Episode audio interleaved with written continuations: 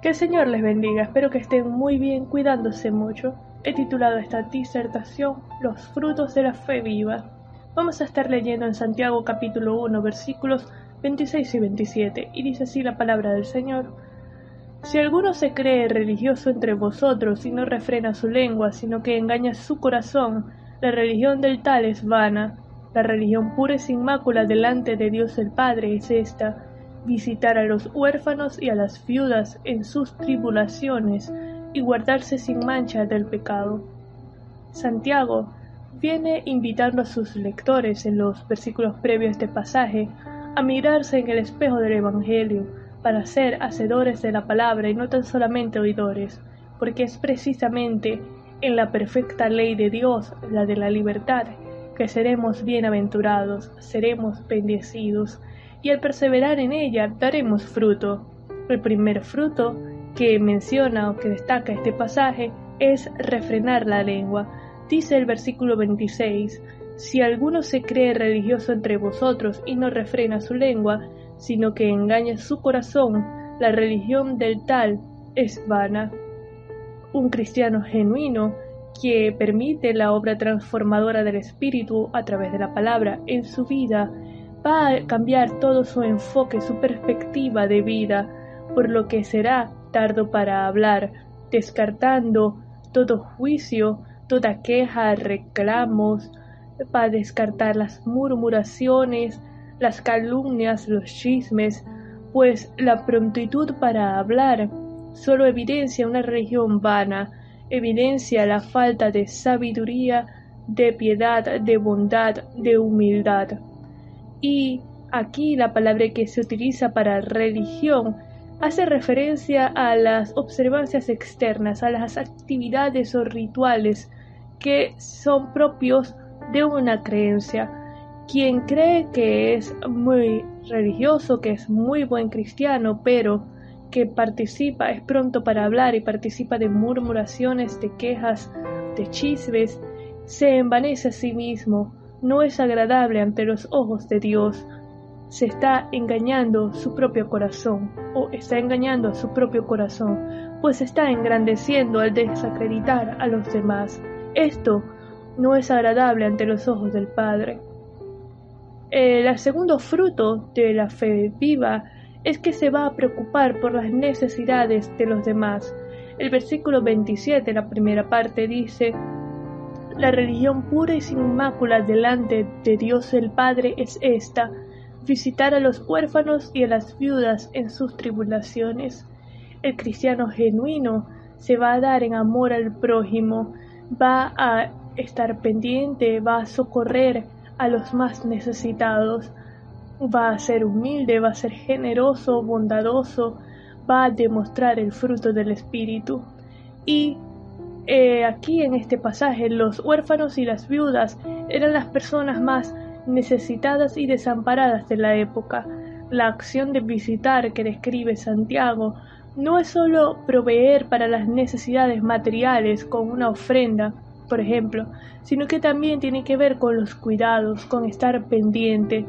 El verdadero creyente, la fe viva que da fruto, que ha sido transformada, moldeada por la palabra de Dios, que es hacedora de la palabra, va a amar al prójimo como a sí mismo.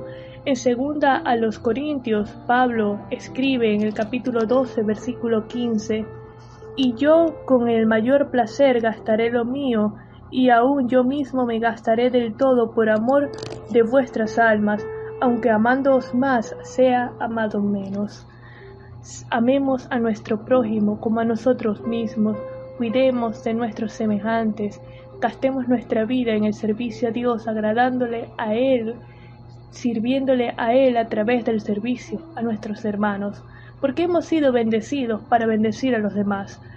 El tercer fruto que describe este pasaje eh, sobre la fe viva es, lo encontramos en la parte final de este versículo 27 y dice, y guardarse sin mancha del pecado.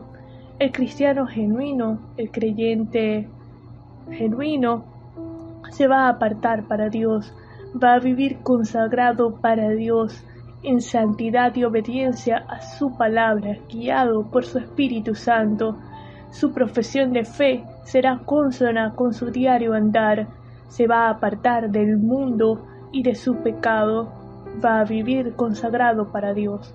La palabra religión aparece solo cuatro veces en el Nuevo Testamento, haciéndonos énfasis en que para Dios las actividades externas o de apariencia realmente si no están acompañadas de una comunión con Él, con el Creador, no tienen valor, no son agradables ante su presencia y que Él espera de sus hijos, de los creyentes genuinos que hemos sido comprados a un precio altísimo, que lo amemos a Él por sobre todas las cosas, viviendo apartados para Él y que amemos a nuestro prójimo como a nosotros mismos, viviendo la verdadera, eh, la verdadera ley del amor.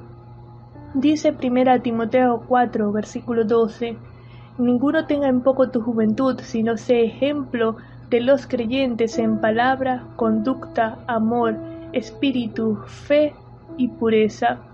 La vida cristiana genuina se reflejará en nuestro estilo de vida, nuestro carácter y conducta será transformado por la palabra de Dios. Y en la vida en la fe implica tres aspectos importantes.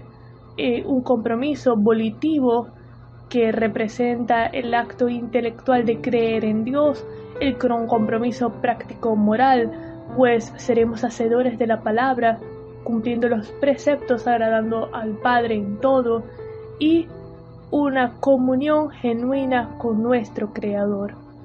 Vivamos en obediencia y santidad al Padre, pues de Él recibiremos todo don perfecto, del Padre de las luces. Vivamos anclados a la palabra de verdad, a la palabra de Dios, siendo intencionales en la lucha contra el pecado, contra nuestra propia concupiscencia y favorables a la obra transformadora del Espíritu a través de la palabra de Dios, para ser santos como Él, que nos llamó, es santo. Vamos a orar. Señor, te damos gracias por tu amor, bondad y misericordia. Gracias, Padre, por tu gracia.